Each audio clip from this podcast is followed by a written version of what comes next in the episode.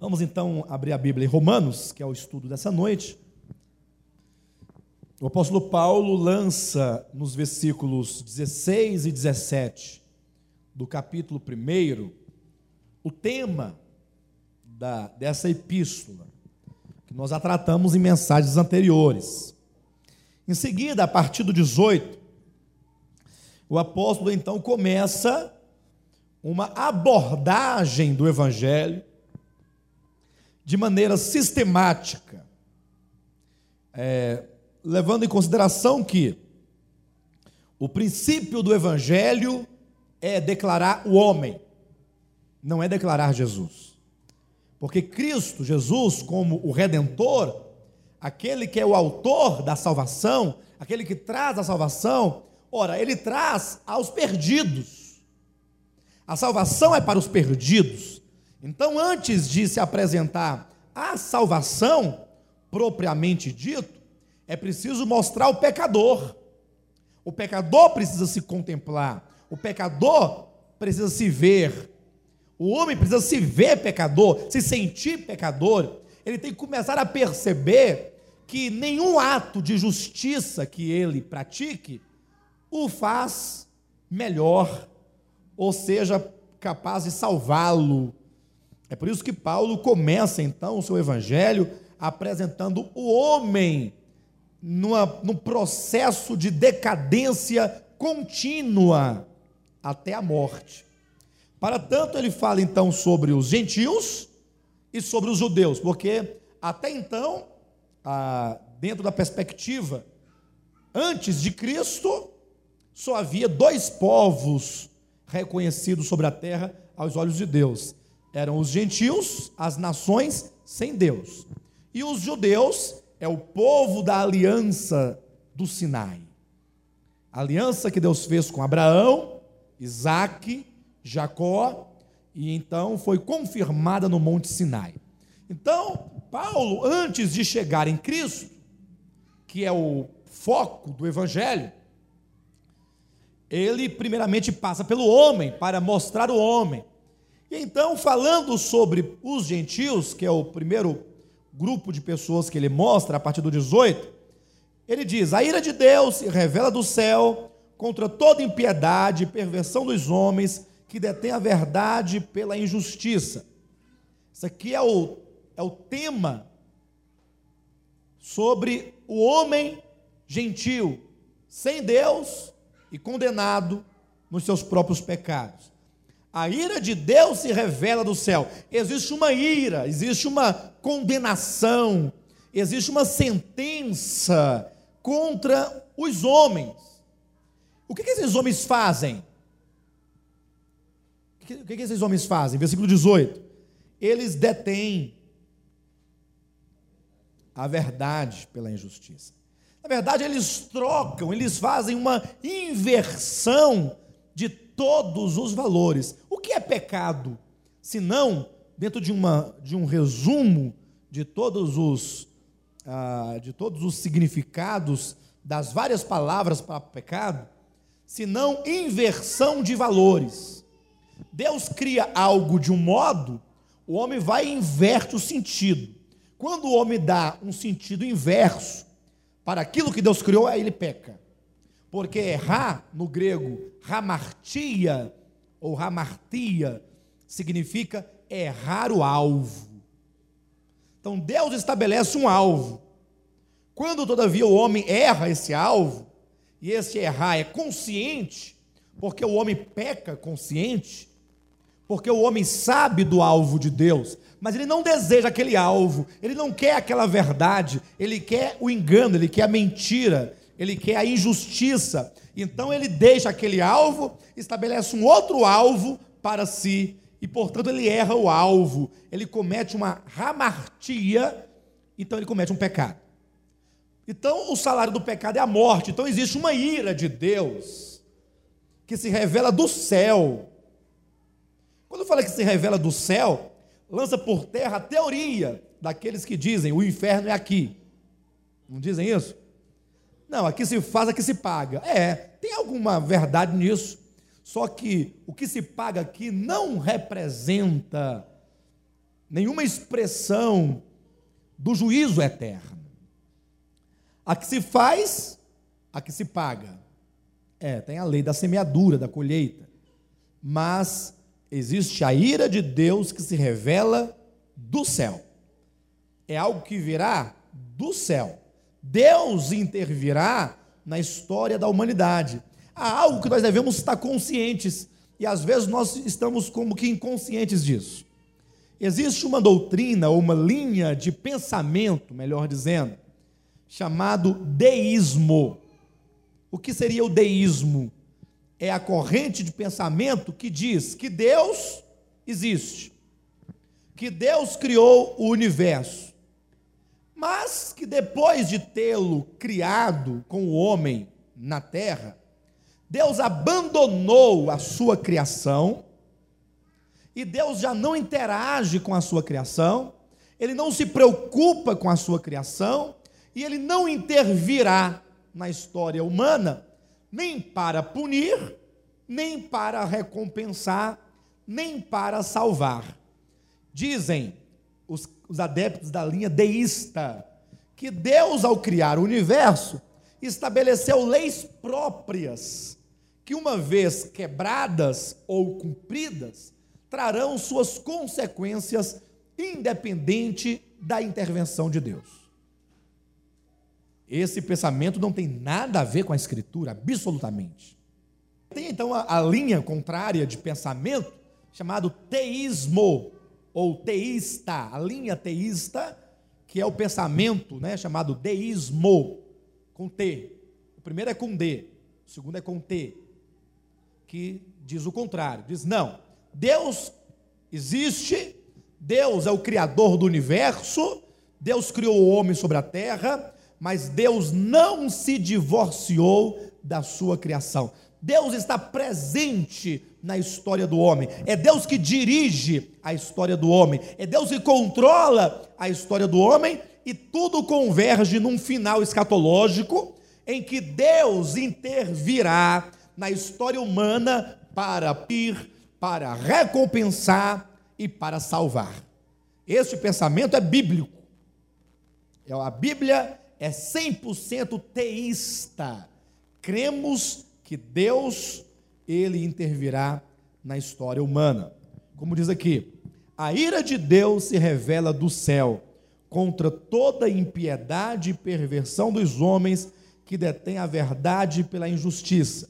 Então aqui é uma, uma denúncia o evangelho começa com uma denúncia. Os homens, eles cometem pecado, eles pecam, uma ramartia, eles erram o alvo, porque eles detêm a verdade.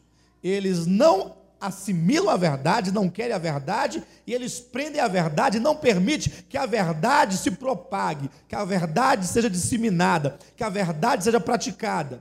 Pelo contrário, eles cultivam a injustiça. E alguém, todavia, poderia fazer um questionamento que nós levantamos na semana passada e divagamos bastante, não podemos encerrar. Ora, mas o que seria ou o que será ou como entender a verdade de que Deus tem uma ira sobre os homens? Mas e aquelas pessoas que nunca ouviram falar do evangelho? Aquelas tribos, aqueles povos ah, que nunca ouviram falar de Moisés, nunca ouviram falar de Abraão, nunca ouviram falar de Davi, de Salomão, muito menos de Jesus, que dirá de Paulo, de Pedro, de João, Bíblia nem pensar, nunca tiveram um conhecimento. Porque alguns dizem assim: olha, o cristianismo é uma religião forjada. Entenda o cristianismo agora no seu sentido puro, não no sentido da, do sistema caído. Alguns dizem: olha, o cristianismo é uma religião cultural. Os princípios, dizem, do cristianismo é totalmente cultural, proveniente inicialmente de uma cultura judaico e hoje conhecido como algo judaico-cristão. Como que o judaísmo é uma religião cultural, é dos judeus, não pertence ao mundo. O judaísmo não, não, não, não pertence aos filisteus, aos heveus, aos egípcios. Dizem, o judaísmo é dos judeus, então é cultural. Se é cultural, então é restrita a um povo. E se é restrita a um povo, então não pode cobrar nada de outras pessoas, de outros povos. E então o cristianismo é uma continuação um pouco diferenciada, alterada do judaísmo. Um judeu chamado Cristo saiu do judaísmo, dizem, e estabeleceu uma modalidade diferenciada, conhecida hoje como uma cultura judaico-cristã. Uma cultura ocidental.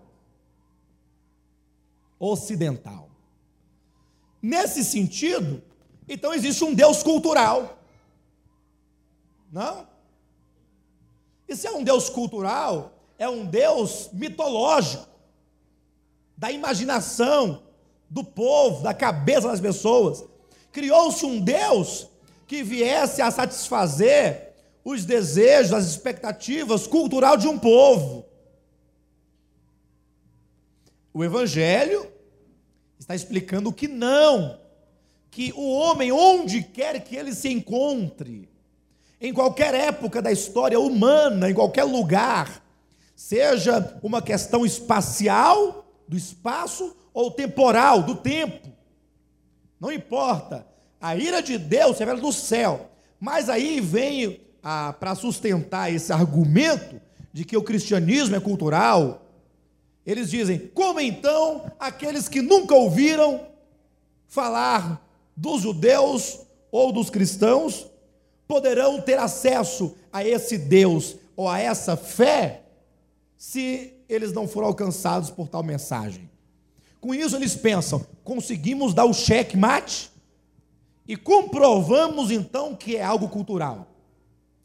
Aí a Bíblia fala assim: não, o Deus de que trata o judaísmo que é o mesmo Deus que trata o cristianismo, é um Deus atemporal, é um Deus transcultural, porque Ele é o Deus do universo. E quando então Ele criou o homem, sabendo Deus, e Deus não é tolo, e Deus não é o homem, e Deus não é irracional, pelo contrário, Ele é a fonte de toda sabedoria. Ele sabia muito bem o que é cultura humana, ele sabia muito bem o que eram nações, o que eram povos, o que eram tribos. Ele sabia que o próprio homem estaria em pleno ou em constante desenvolvimento de suas faculdades intelectuais. Ele sabia de tudo isso.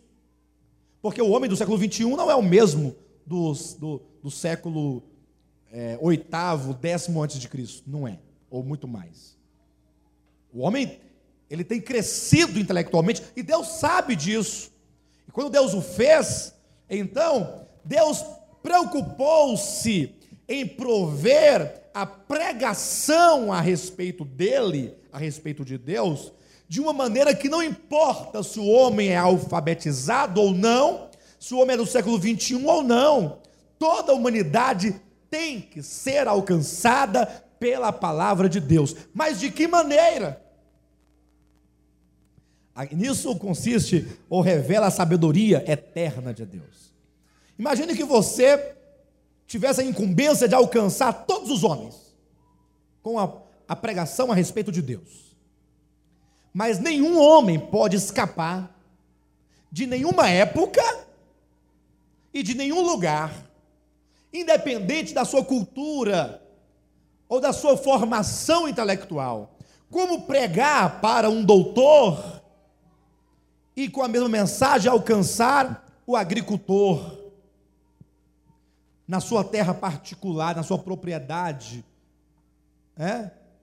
Distante do tempo, como alcançar toda a humanidade. Deus deveria escrever este evangelho em algum lugar visível aos olhos de todos. Quais são os dois maiores mandamentos de Deus?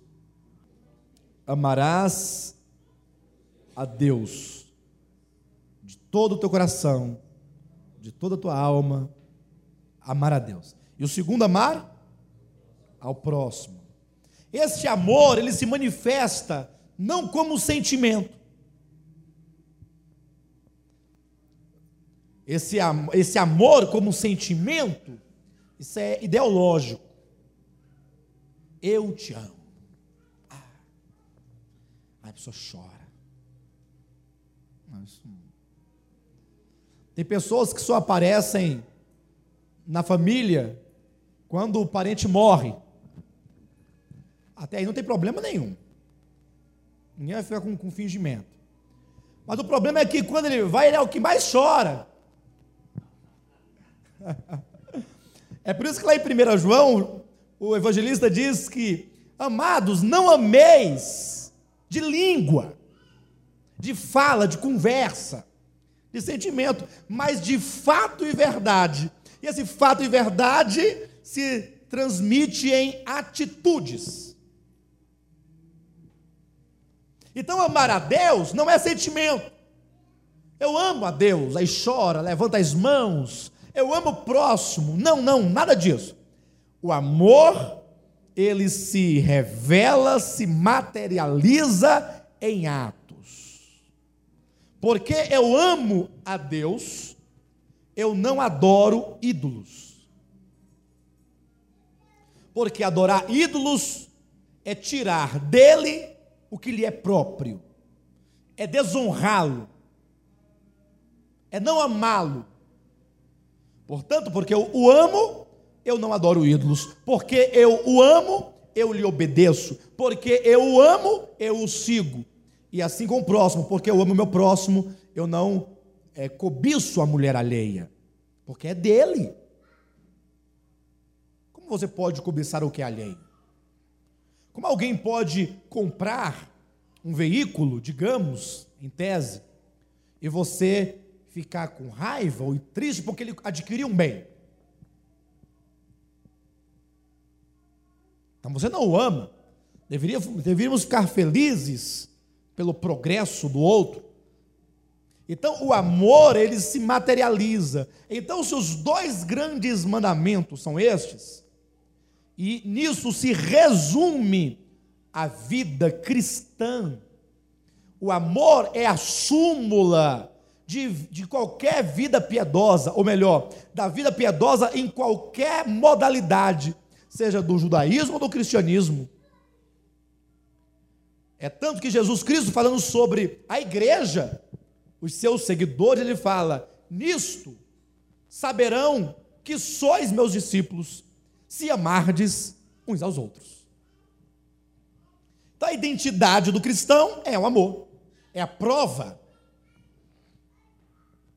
Então, ora veja, se esses dois mandamentos eles estão acima de qualquer outra situação, outra coisa, então Deus, ao evangelizar o mundo, ou melhor, ao ministrar ao mundo o conhecimento de sua pessoa e da responsabilidade do próximo para com os, do homem para com o seu próximo, então ele tem que escrever esse mandamento, esses dois mandamentos, mas com letras tão grandes e tão visíveis que nenhum homem pudesse deixar de vê-las.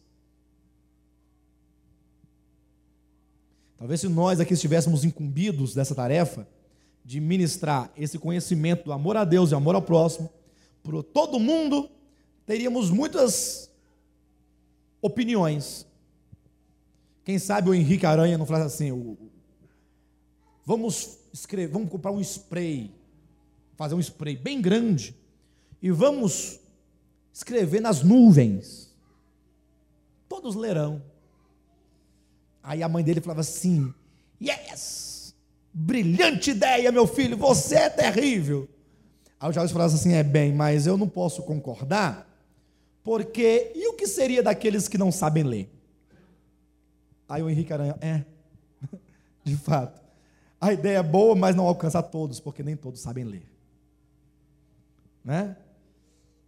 Aí o, o Ribamar falaria assim: é, seria uma boa ideia, mas em qual língua nós escreveríamos?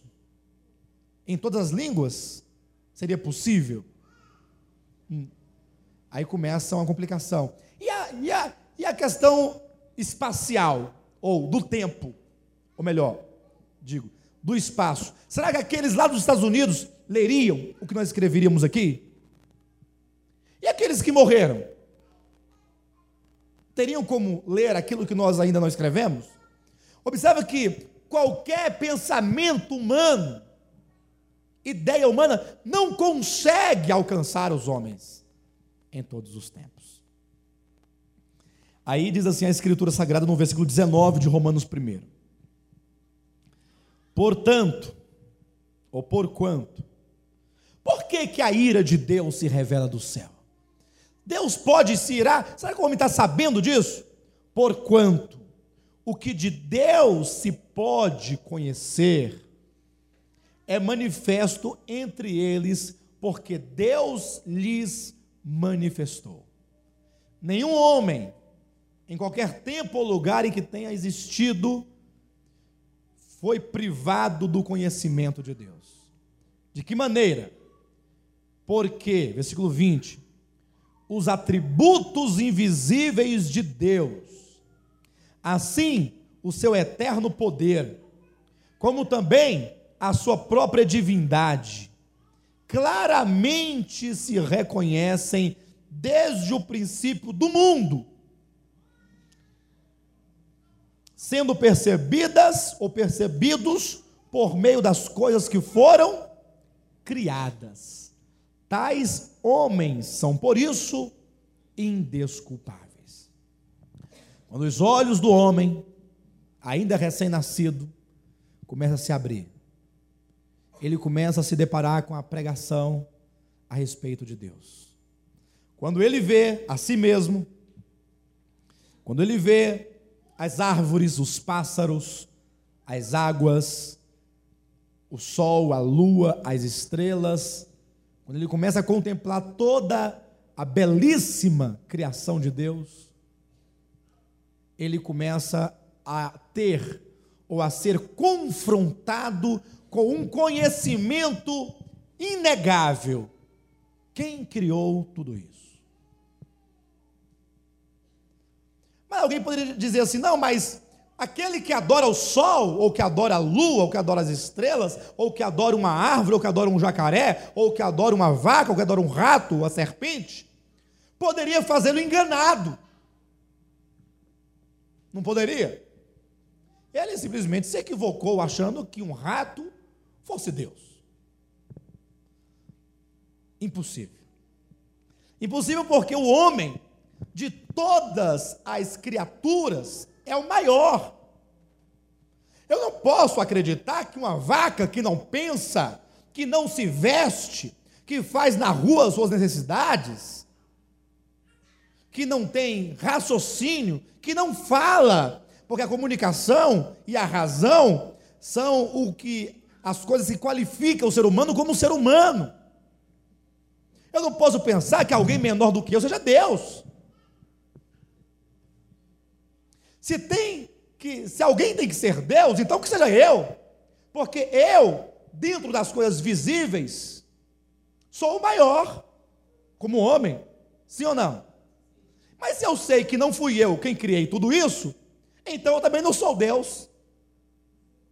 Então, o Deus verdadeiro e criador é maior do que a vaca, é maior do que o rato, é maior do que as serpentes, é maior do que o sol, do que a lua, é maior do que o homem. E a esse Deus, e poderíamos colocar esses povos que não tiveram, foram alcançados com a palavra de Deus, com a Bíblia Sagrada. Então, esses homens, mesmo não sabendo o seu nome, deveriam amar esse Deus, que eu não sei quem é, mas que criou tudo isso. A Ele seja honra, a Ele seja glória eternamente. Assim deveria ser. Alguém poderia falar, não, mas o sol. É, poderia ser o caso de que o sol fosse Deus, porque o homem, distante dele, não pode saber se o sol pensa, se o sol fala, mas porque ele é muito forte, ele aquece, ele brilha, então, quem sabe não seja ele? Isso seria justificável, esse pensamento, se a humanidade, ao longo das eras, adorasse unicamente o sol, mas não, eles adoram a lua, eles adoram as estrelas, E não somente as estrelas, mas eles cortam, como diz Isaías, lá no bosque uma árvore. Trazem nas costas o madeiro, o lenho. E ao chegar em casa, ele então, com o machado que ele também fez, ele vai cortando as lenhas. Metade da lenha ele faz um fogo, ou acende um fogo, para cozer alimentos. Com a outra metade, ele faz para si um ídolo que não vê, que não anda, que não cheira, que não fala, que não sente. E Isaías é tão sensível para falar sobre a idolatria, que ele diz que até para tirar o ídolo do lugar, é o homem que tem que carregar nas costas, porque nem para isso o ídolo presta, para carregar o homem. Eu não posso querer um Deus desse, que eu tenho que carregá-lo nas costas, né? Eu acho que é o meu Deus quem deve me carregá-lo não eu carregado nas minhas costas, fazendo um calo, não é possível. Então não há nenhuma justificativa. Deus deixou os seus rastros na natureza. Como alguém já disse essa frase anteriormente. Assim, abra a Bíblia, por favor, em Salmos, de número 19. Só para nós lermos aqui. 19 primeiro.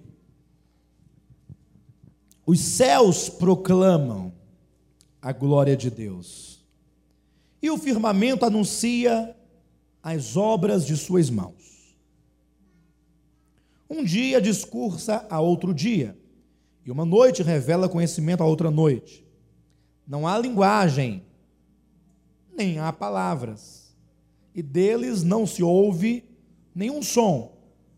No entanto, por toda a terra se faz ouvir a sua voz e as suas palavras até aos confins do mundo. Aí pôs uma tenda para o sol. Veja como a Bíblia declara que existe uma voz que ecoa a todas as gerações, a todos os homens, e uma linguagem silenciosa que não carece de signos linguísticos, que não carece de uma língua definida para poder pregar. E seja o homem analfabeto ou o homem estudado, todos sabem que há um Deus no céu e a este Deus devemos amá-lo. É por isso que quando vem o mandamento para amar a Deus na forma escrita, Deus é tão criterioso que ele diz: Amarás ao Senhor teu Deus. De que maneira? Se ele estabelece um padrão, um padrão definido, Ó, vocês devem amá-lo desse tanto. Quem amar menos do que isso está fora do padrão e, portanto, não me ama. Aí seria complicado. Mas Deus é muito sábio, ele fala: Amarás ao Senhor teu Deus. Que tanto? Com todo o teu entendimento. Então há homens com entendimentos variados. Isso de acordo com conhecimento. É lógico que aquele que tem conhecimento de Deus apenas na criação, ou pela criação, tem um entendimento menor do que aqueles que conhecem a Deus através da criação, através da Bíblia Sagrada. É ou não é? Não há diferença de entendimento? Nós, por exemplo, temos um entendimento claríssimo sobre Deus através das, dos muitos exemplos bíblicos, dos mandamentos, dos profetas, da lei, de Jesus Cristo, dos apóstolos, dos homens dons, ou seja, nós temos aí uma infinidade de elementos que podem nos revelar Deus de uma maneira sobrenatural. Já os que viveram há alguns anos atrás, há séculos, milênios atrás, que não tiveram acesso à palavra de Deus, eles podem conhecer a Deus e puderam conhecê-lo, mas não tanto quanto nós. Por isso, eles devem amar a Deus com todo o entendimento que eles possuem. E nós, com todo o entendimento que nós possuímos. E, portanto, o limite não é, é o limite é o seu entendimento. Se você o conhece dentro de um, ou melhor, se você o conhece com um certo nível de entendimento, e você então não o ama com todo o seu entendimento, apenas com uma parte dele, mesmo que você faça as mesmas coisas que alguém que tinha menos que você, mas você agora está em falta. Aí você transgride o mandamento. Amar a Deus com todo o seu entendimento. Olha, eu não fiz mais porque eu não sabia. Eu não fiz mais porque eu não pude fazer. me faltou recursos psicológicos, espirituais, intelectuais. Mas o que eu pude fazer foi me dar dentro daquilo que me foi concedido saber.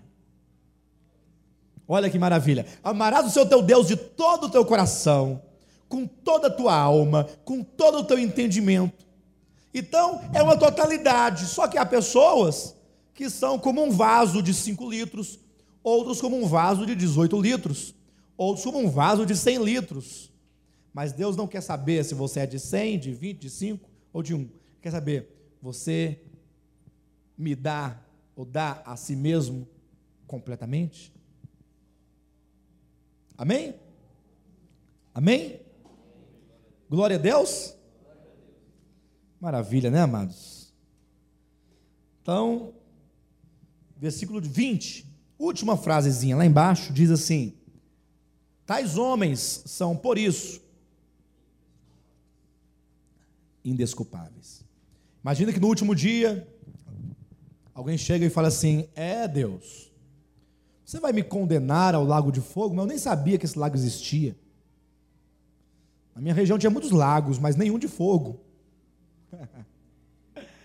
né? Eu não sabia de tua existência, não podia. Eu adorei ídolos porque não sabia. Deus fala assim: estava diante de ti. Mas alguém dirá assim: bem, é, com respeito ao amar a Deus, a natureza manifesta isso claramente. Mas, e com respeito a amar o próximo, hein? Se o mandamento do amar a Deus ele escreveu na natureza, onde ele escreveu o mandamento do amar ao próximo?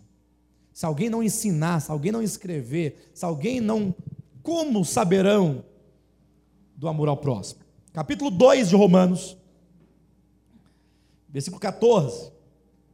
2,14 diz assim: Quando, pois, os gentios que não têm lei, lei escrita, lei convencional ou convencionalizada, quando, pois, os gentios que não têm lei procedem por natureza de conformidade com a lei, não tendo lei, servem eles de lei para si mesmos. Eles não têm lei, porque Deus não foi, não fez como fez ao povo judeu.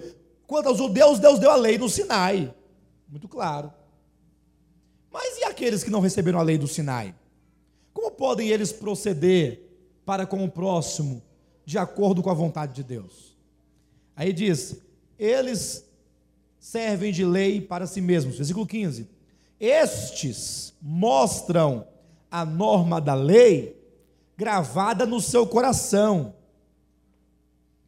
testemunhando-lhes também a consciência e os seus pensamentos mutuamente, acusando-se ou defendendo-se.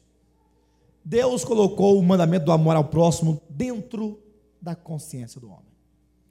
O homem, em qualquer época que tenha vivido, em qualquer lugar, quando ele toma algo do próximo, dentro dele algo diz: devolve. Mas se for um homem que viveu há cinco mil anos atrás, ele tem consciência. Ele não pode fugir deste mandamento. Está dentro dele. Quando ele cobiça as coisas alheias, dentro dele a consciência fala: não é seu. E aquilo fica martelando. E não existe profeta mais eficiente do que a própria consciência. Dentro de nós há um profeta que fala contra nós constantemente. A consciência tem essa tarefa. Então, se ela não te acusa, bem-aventurados sois, porque você. É. Como o homem pode escapar? Todos os homens têm diante de si a natureza e a consciência. Por isso, são indesculpáveis. Amém? Agora, mesmo tendo ou sendo munido dessas, desses dois mandamentos escritos na natureza e na consciência, veja qual é o procedimento dos homens diante de tudo isso. Capítulo 1, versículo 21 de Romanos. Porquanto, tendo conhecimento de Deus, Tá vendo? Alguém pode falar assim: ah, eu não tenho conhecimento de Deus. Opa, tem. Tendo conhecimento de Deus, não o glorificaram como Deus, nem lhe deram graças. Dá uma pausa. Duas coisas são requeridas dos homens. Primeiro, glorificar a Deus. Segundo, render-lhe graça. O que é glorificar a Deus? O que é glorificar a Deus? Reconhecer a obra dele. Há uma, uma referência no livro dos Atos que nos fala, nos dá um exemplo claro disso. Quando Herodes fez um discurso em público, e então ele falava, diz o texto sagrado, como se fora Deus, como se ele fosse o responsável, né? como se ele fosse a fonte, como se ele fosse a origem, como se ele, ou como se aquilo que estava acontecendo, me foge o contexto no momento, fosse em razão da sua própria pessoa ou bondade. E naquele momento Deus o feriu. Ele diz que ele foi devorado, vivo, pelos vermes, porque não deu glórias a Deus. Um caso no Antigo Testamento. Você...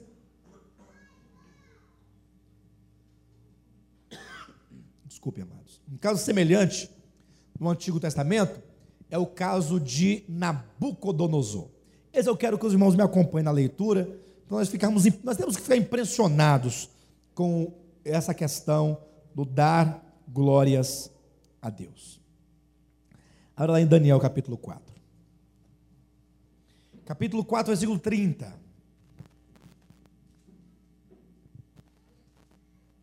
Diz assim: Falou o rei, o rei Nabucodonosor, e disse: Não é esta a grande Babilônia que eu edifiquei para a casa real com o meu grandiosíssimo poder e para glória da minha majestade? Agora, mantenham abertas aí a Bíblia neste versículo, e eu queria que um, um único irmão abrisse lá em Romanos, capítulo 11, versículo 36. A critério, não deixem de assistir o programa de Volta à Palavra amanhã, 8 horas. Será muito bom. Já foi gravado. Por favor, pastor Josué, leia para nós Vamos fazer um repente. Você vai ler Romanos 11, 36. Em seguida eu vou ler esse texto aqui. Aí quando acabar, você lê de novo. Como o repentista desafia o outro, tá? Por favor.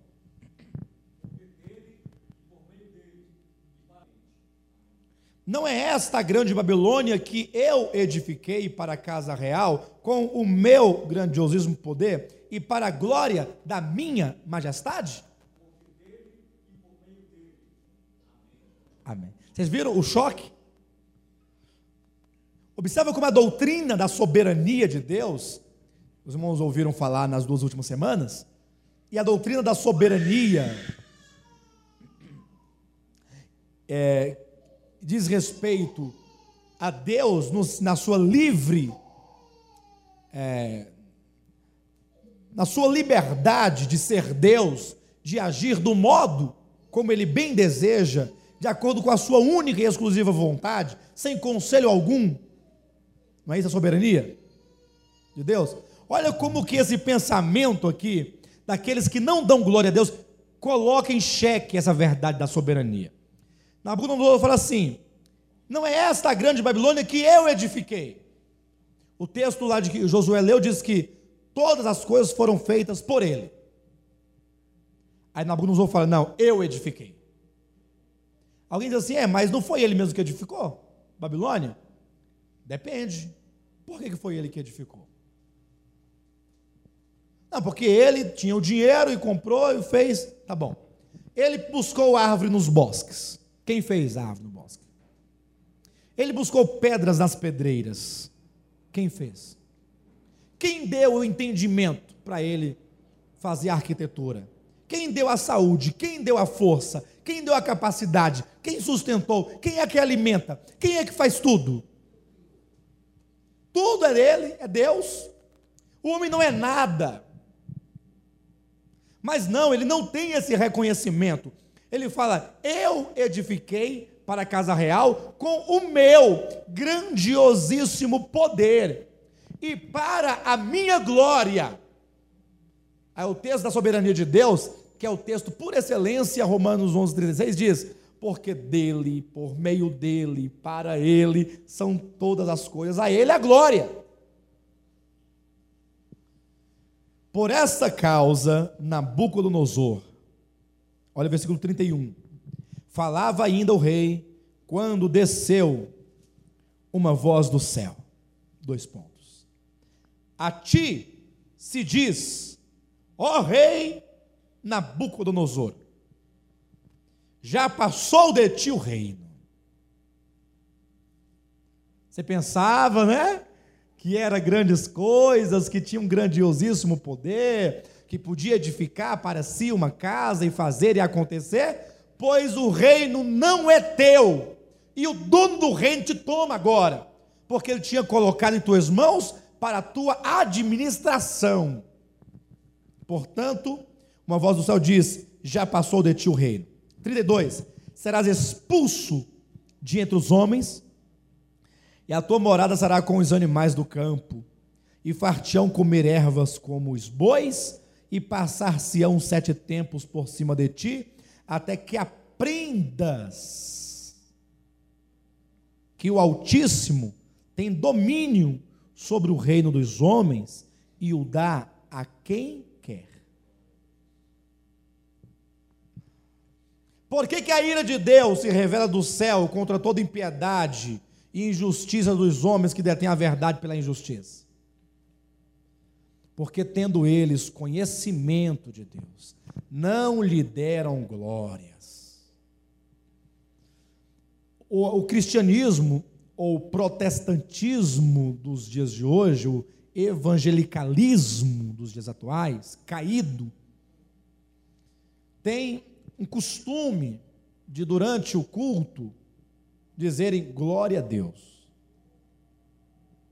Glória a Deus, aí eles gritam, eles falam, atrapalha às vezes o pregador, enfim. Os irmãos podem glorificar a Deus, não há problema algum nisso. Agora, será que o mero ato de, no domingo à noite, sentado na cadeira, alguém falar glória a Deus, está glorificando-o? Glorificar a Deus não é falar glória a Deus. Palavras, meras palavras.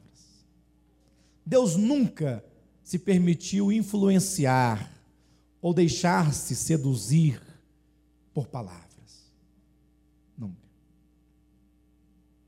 Nem por aparência. Deus quer essência. Essência é o que o mundo não sabe que existe, não prega e não quer. O mundo. Quando eu falo mundo, eu incluo as pessoas em qualquer lugar que esteja, ou em qualquer meio, digamos assim seja na religião, na, no trabalho, no secularismo, onde quer que estejam, os homens não sabem o que é essência. Poucas pessoas sabem o que é essência. O mundo hoje ele se preocupa com a aparência. Se você parece que tem, e as pessoas pensam que você tem, ou que você é, está tudo bem. Não há problema nenhum nisso. Isso é tão verdade que estão os políticos para provarem isso aí. Durante a eleição, eles falam que são. aí, quando acaba a eleição, eles mostram o que de fato são. Há uma contradição enorme dos discursos durante as eleições, ou no período pré-eleitoral, para o período de do exercício dos seus cargos públicos, né? Eles dizem uma coisa, e por que eles dizem aquilo? Quando eles falam assim: olha, eu estou muito preocupado com a saúde pública, porque o nosso povo merece respeito. O nosso povo não pode ser vituperado. Aí quando você fala difícil, o povo acha bom, né? Vituperado. Vou voltar nesse homem. Ele fala vituperado, não sei nem o que é, mas eu vou voltar nesse homem porque ele é inteligente. Você vê como é que ele fala? né? O nosso povo não pode ser desrespeitado, porque afinal aqueles que exercem suas funções públicas estão a serviço do povo. Por isso eu vou lutar pelas vossas famílias, pelo vosso bem-estar. Eu estarei representando todos vocês, e então eu vou estabelecer um projeto de lei para favorecer aqueles que hoje são desfavorecidos. Ei, o povo aplaude, não gosta? É verdade ou não é? E por que, que eles falam desse modo? Porque falando deste modo, eles garantem o vosso voto. E por que garante o voto? Porque o povo não olha para a essência, o povo olha para a aparência. Aparência de como se veste e de como fala aparência. Olá, tudo bem. Os irmãos entenderam? Então, quando vier as próximas eleições, não olhem a aparência. E não escute com os seus ouvidos já convencionalizado o que eles falam. Porque o primeiro a conquistar uma terça parte dos votos foi Satanás. E aquele falou bem. Falou bem. É a aparência. Por que, que a Bíblia diz que os falsos profetas, quando vêm, eles vêm vestidos de ovelhas? Ora, se ele é o lobo, por que ele não faz assim, eu sou lobo e vou enganar vocês? Não, não. Não olhem para a aparência. Não olhem, nunca. Olhem para a essência, o ser. Por isso que muitos estão nas igrejas, nos locais de reuniões. Glória a Deus, glória a Deus. Será? Aí a Bíblia nos dá uns conceitos de glória a Deus, quando diz lá em 1 Coríntios capítulo 10, salvo engano, versículo 30. Vocês poderiam me ajudar ou me corrigir. Quer comais, quer bebais, ou façais qualquer outra coisa. É esse o texto mesmo? É 10, 30 não? 31? Olha, eu errei por um, tá vendo? Quer comais, quer bebais, ou façais qualquer outra coisa façais para. Glória a Deus não é falar, não é gritar, é agir para a glória dele. Eu me visto assim, eu como assim, eu caminho assim, eu trabalho assim, eu procedo assim, para a glória de Deus. Porque dele por meio dele e para ele são todas as coisas.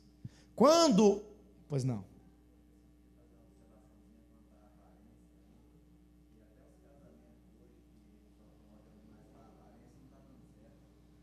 É verdade. Hoje em dia se casa pela aparência, né? Inclusive, eu, eu, eu, eu fui a um casamento, uh, o último casamento que eu, que, eu, que eu fui, eu fui convidado para ser testemunha foi o pastor Giovanni, lá de Goiânia, que fez a cerimônia de bênção sobre aquele casamento. Então, eu conversando com ele sobre o sermão que ele iria ministrar, a abordagem que ele poderia fazer, né? Aí me veio a sua inspiração. Eu falei, eu vou te falar, não sei se você vai ter coragem de fazê-la, né? Mas se você não fizer, eu farei na próxima cerimônia que eu realizar.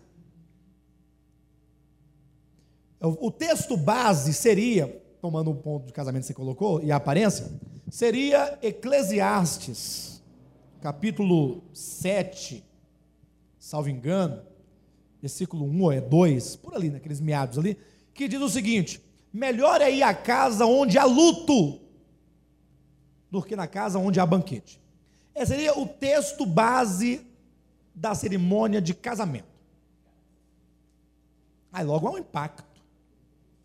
Antes estivéssemos no velório que aqui. Aí o povo que fez escova no cabelo, dar as unhas, Está todo mundo engessado, porque no casamento o povo anda engessado. Porque fica igual a múmia, né? Porque passou tanta coisa no rosto que está tudo. Se sorri, desmancha a maquiagem. O cabelo não pode virar direito, senão desmancha a escova. Não pode pegar chuva. Não pode. Quando vem aquele, aquele vento assim meio frio de chuva, sabe? o cabelo começa a, a se rebelar. Ele se rebela contra a escova. E agora tem produtos, né? tem formol, tem tudo para domar o cabelo, mas não resolve. Chapinha tem tudo. Então, é, as pessoas que foram lá, todas enfeitadas, para ouvir algo agradável, aí por que que melhor é o luto, a casa onde tem um defunto, no esquife, que na casa onde há banquete? A Bíblia, é tão, a Bíblia é maravilhosa, irmãos. Não tem coisa melhor no mundo que a Bíblia Sagrada. Não existe. Não existe. Ela é uma, um poço, é um manancial de sabedoria. Porque na casa onde há luto, as pessoas pensam e refletem e veem a essência. O homem ali, outrora poderoso, bonito, desejado, cobiçado, ninguém quer. Mas é o mesmo de antes. É porque agora os seus olhos contemplam que ele é barro, ele é pó, é verme. E vai ser devorado pelos bichos. E é, em alguns lugares, alguns, ah, em alguns enterros, nem pode abrir a tampa do caixão. E o cheiro já está incomodando. Aqui se reflete, aqui você vê, pondera. Mas no casamento, já viu lugar para ter mais gente falsa que em casamento? Não. Vamos pensar um pouco, vamos refletir um pouco. Vai ter gente falsa assim lá longe? Gente que nunca falou contigo, aparece na festa. Parabéns, tal, coisa boa. Nunca falou nada com você, nunca. É. Aí agora está falando por quê? seu cabra, ete falso. Na festa de casamento, o povo esconde as inimizades. Não esconde? Gente que não escovava o dente, escova no dia que vai para o casamento. No outro dia, volta a não escová-lo. É. Os casais chegam de mãos dadas, elegante. Eles têm que mostrar que eles são bem casados, que eles não têm problema, que eles não brigam. É ou não é? Mas e quem que ficou em casa lá para quando chegar resolver lá? Ou vivê-los, né? Resolvê-los ou vivê-los. E as mulheres querem ser uma mais do que a outra. É uma disputa. Até dizem que as mulheres se vestem para as outras, né? Não para os homens, é para as mulheres mesmo que elas se vestem. Vou mostrar. Não é? Não olhe para a aparência. Bobagem. Tudo é bobagem. Você vê quem passa aqui na frente aqui, que olha para esse local aqui, essa loja escura. O povo não tem poder nenhum, tudo calado. Poder que está gritando glória a Deus ali. Ó. Não, o pessoal não fala assim? Não, o que as pessoas falam assim. Igreja é fria. Aquele povo parece estar morto. Não, os irmãos estão digerindo a palavra. Recebendo essa palavra trabalhada no coração. E quando trabalhada no coração, produz transformação eterna. Pode conferir na vida de qualquer pessoa sincera desse ministério que sua vida está sendo transformada. Pode verificar. Se não estiver sendo transformada, a pessoa não acredita no ministério, não pratica a palavra, está ali por alguma conveniência pessoal. Pode observar. Todos que tomam a palavra por alimento, não tem como não ser mudado, transformado. Então, o homem, os homens vivem pela, pela aparência. Porque se você olhar para a essência, perceberá que só Deus é. Como é que ele se chama lá quando Moisés fala: Senhor, como é teu nome? Eu sou. Ele é o que é. Então os homens erram, porque eles, tendo conhecimento, não glorificam a Deus. Então, os homens preferem gritar glória a Deus do que comer, beber ou fazer qualquer outra coisa para a glória dele. Glorificar a Deus pela manhã, assim que você se levantar, com o seu coração. Diga glória a Deus. Ninguém vai te ouvir, só Deus. Não teria razão de você falar glória a Deus sem significado. Mas por que eu deveria falar glória a Deus? Porque a sua vida é dele, ele te deu vida, você acordou, as misericórdias estão ali, sua família está ali, e Deus vai te dar tudo, te proteger, te guardar. Glória a Deus. Tudo procede de Deus. Você tem casa? Procede de Deus. Eu pago aluguel, mas paga. Procede de Deus. Glória a Deus. Eu trabalho, glória a Deus. Família, glória a Deus. De coração. Na hora do almoço, glória a Deus. Ele proveu o alimento. O grão, o arroz, feijão, a berinjela. Glória a Deus. A costela da vaca. Glória a Deus. A mandioca. Ainda que você não, não seja favorável a um ou outro sabor, não despreze. Glória a Deus. Então, os homens, tendo conhecimento de Deus, não o glorificam. Herodes foi comido de bichos no Novo Testamento. Nabucodonosor foi transformado em um animal de, do campo. Cresceram suas unhas. Olha só como diz aqui o texto. Capítulo, é, capítulo 4, versículo 33. No mesmo instante, se cumpriu a palavra sobre Nabucodonosor, e foi expulso de entre os homens, e passou a comer erva como os bois. O seu corpo foi molhado do orvalho do céu, até que lhe cresceram os cabelos como as penas da águia, e as suas unhas como as das aves. Deus reduziu ali Nabucodonosor a uma condição animal, mas não foi para humilhá-lo, outrora homem, agora animal? Não. Sinta o texto. Por que animal? Por que não uma estátua de sal? Tá. Porque os animais, todos, reconhecem a glória de Deus. Os animais não usurpam a glória de Deus. Então ele foi reduzido a um animal do campo, para aprender a comer erva e glorificar a Deus, e saber que é Deus que faz nascer a erva. Seus olhos têm que estar postos naquilo que Deus fez. A Bíblia diz que foi para aprender. E para quebrar o orgulho dele, evidentemente. Por um lado, quebra o orgulho, por outro lado, ele ensina a vida comum, a vida natural, a vida simples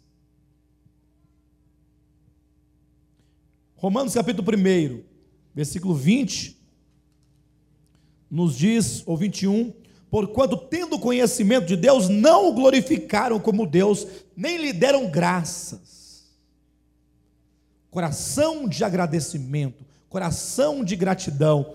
Novamente eu quero frisar aos irmãos, porque caso nós, ou algum de nós não alcance o que Deus quer, pelo menos não vamos dizer que não sabíamos novamente, dar graças aqui neste contexto não é simplesmente falar graças a Deus. De que maneira nós podemos dar graças a Deus? Tudo que Deus nos ensina, seus mandamentos, eles são praticados de forma material, ou melhor, tudo aquilo que Deus quer que vivamos deve ser materializado em obras, em atitudes. Qual é o problema do dízimo do Antigo Testamento, que nós tanto falamos? Tem até um livro escrito para combater isso. Qual o problema? É porque é dízimo? É porque é lei. E PVA é lei? Quem é que paga de coração?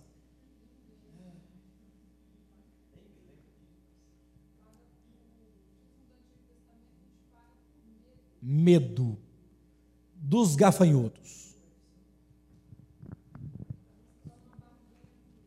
O grande problema da lei é esse, é o medo.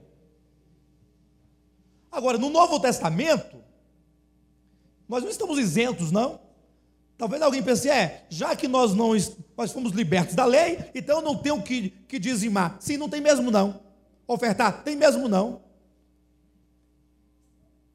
Se o teu coração é movido por medo ou por libertinagem, de fato, está fora do padrão de Deus. O Novo Testamento ensina que nós devemos agora trazer as nossas ofertas. Quando eu falo oferta, é, nós aprendemos também que dízimo é aquilo que é obrigado, o valor estabelecido. E oferta é qualquer um real que você der em qualquer dia, se você quiser dar também. Nós aprendemos assim? Dízimo é aquilo que é, tem que ser dado. Oferta é um real, cinquenta centavos dois reais que você pega e coloca. Quando nós usamos aqui no nosso ministério o termo oferta, nós não usamos nesse sentido. Oferta é aquilo que você concede ou que você separa como forma de gratidão a Deus. É isso que nós chamamos de oferta. Seja 10%, seja 15%, seja 5%, estamos falando de gratidão o que deve mover o coração de um cristão para ofertar é a gratidão, é o reconhecimento. Se não há em você nenhum reconhecimento, você não deve trazer. Você não deve trazer. Porque se a sua oferta é movida por outras razões que não ações de graças, então você perderá seu dinheiro. Nós não damos para receber, porque isso é esperteza. Não é verdade? Nós não damos para. Porque hoje em dia tem esse conceito de que você vai ofertar tanto para Deus te dar o dobro, digamos. Então, você não oferta porque você ama. Sim, porque ama, porque ama a si mesmo. Porque você ama tanto a si mesmo que você quer o dobro para você. Então, se o único caminho é dando, cinco para receber dez, então eu não dou cinco para você, eu dou cinco para que eu receba para mim mesmo dez. E se eu pudesse receber os dez sem dar os cinco, seria melhor. Mas como não tem jeito, então terei que me submeter a dar gratidão. Quando a Bíblia diz nem lhe deram graças, é devolver a ele tudo, a sua vida seu coração, sua saúde, seu tempo, é dele.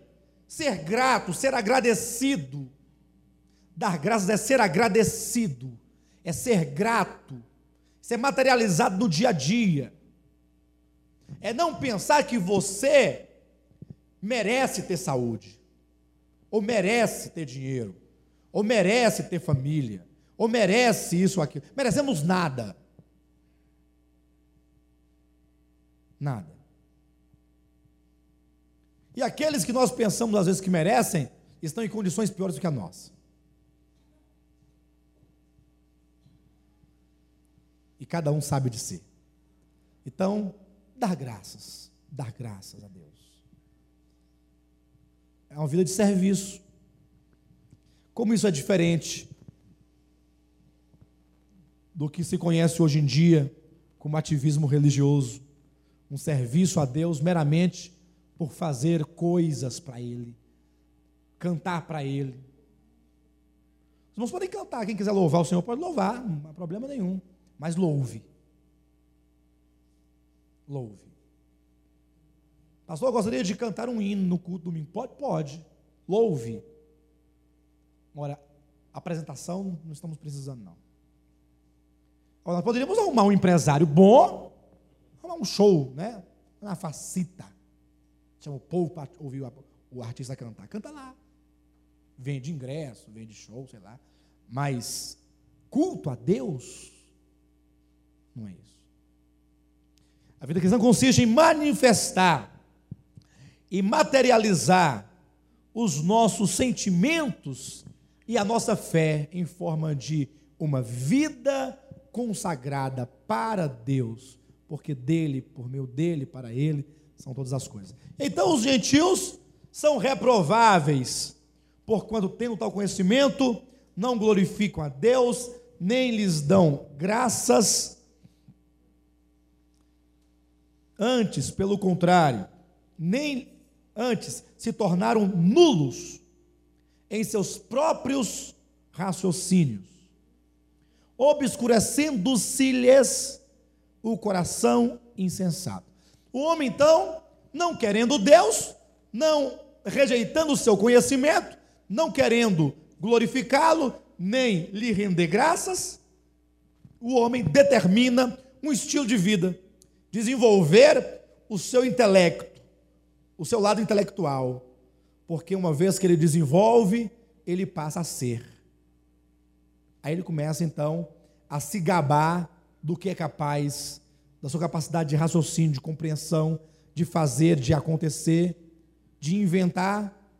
E a tecnologia tem ajudado muito isso, porque os homens hoje em dia, eles acham que têm o controle de tudo. Não é isso mesmo? E com isso se tornam nulos. O coração insensato, o coração tolo, que isso é mera tolice, fica obscurecido, escuro, sem nenhum conhecimento real. 22. Inculcando-se por sábios.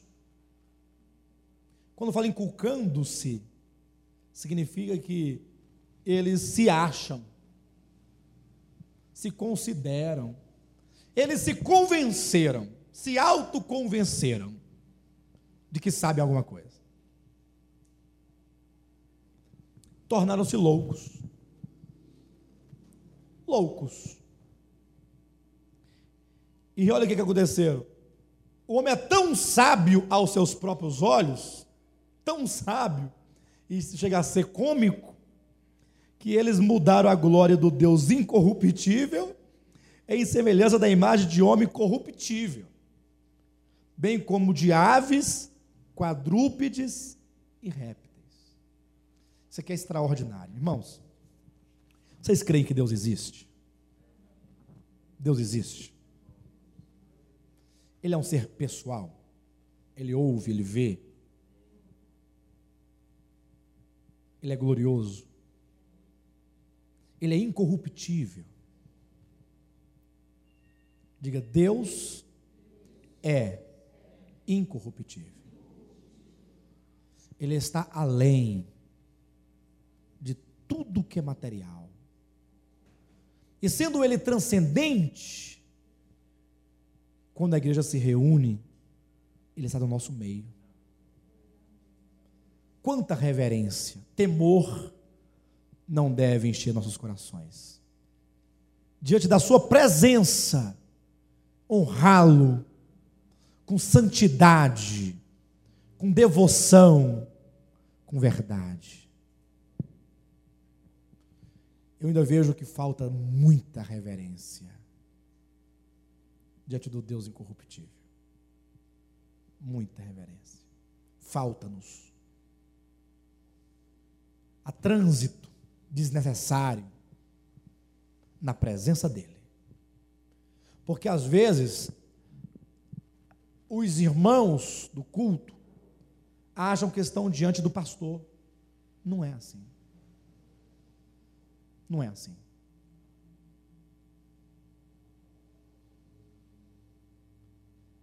Quanto temos que desenvolver um coração de temor. E tomar cuidado para não transformar a glória do Deus incorruptível na imagem de homem corruptível. Porque na, na presença do Jailson, eu me comporto na presença de um homem corruptível. Por isso eu tenho os modos de me relacionar com ele. E ele não fica ferido com isso, porque ele é homem corruptível, como também eu sou. Mas eu não posso me comportar diante do Deus incorruptível como eu me comporto na frente dele, porque o nosso Deus é incorruptível. E quando então eu o eu me comporto como se Deus fosse o homem, eu estou mudando a glória dele. Ninguém pode mudar a glória ou a essência da glória de Deus. Não é isso que está dizendo aqui. Não é mudar a essência dele, mas é vê-lo como se fosse homem, ou tratá-lo como se fosse um de nós.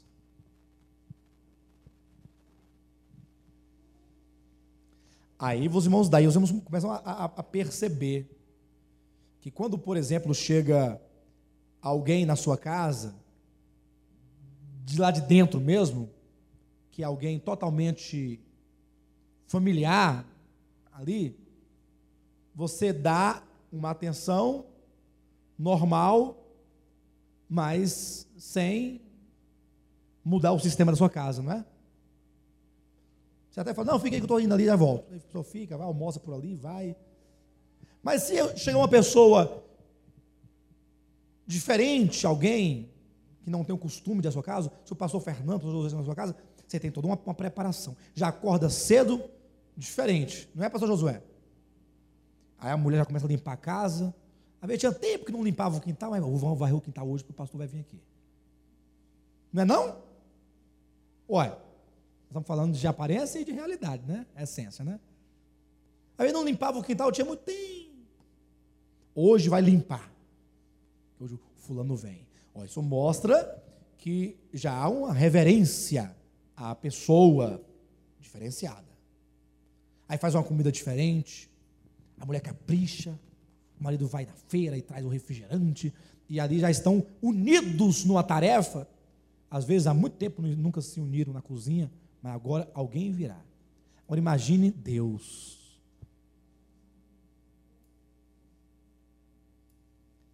Deus. Eu não sou a favor de roupas luxuosas, caras, para o mero aprazimento do coração e do ego humano. Mas eu sou a favor de que quando a pessoa vai reunir-se com a igreja para glorificar a Deus, ela faça com propriedade. Você não vai a qualquer lugar. Não é verdade?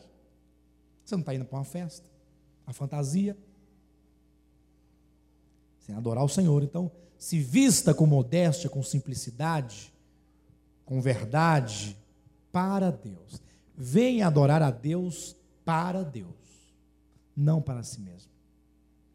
Isso é dar glória a Ele. Irmãos, nós estamos com o tempo avançado, são 20 para as 10. Vamos parar por aqui aos poucos nós vamos conseguindo galgar aí. Eu não tenho muita pressa, porque não tem necessidade de chegar no final do livro, tem necessidade? Tá bom esse ritmo? Vai falando, vai explicando, vai exemplificando, os irmãos vão compreendendo e a palavra vai fazendo efeito em nossas vidas. Amém?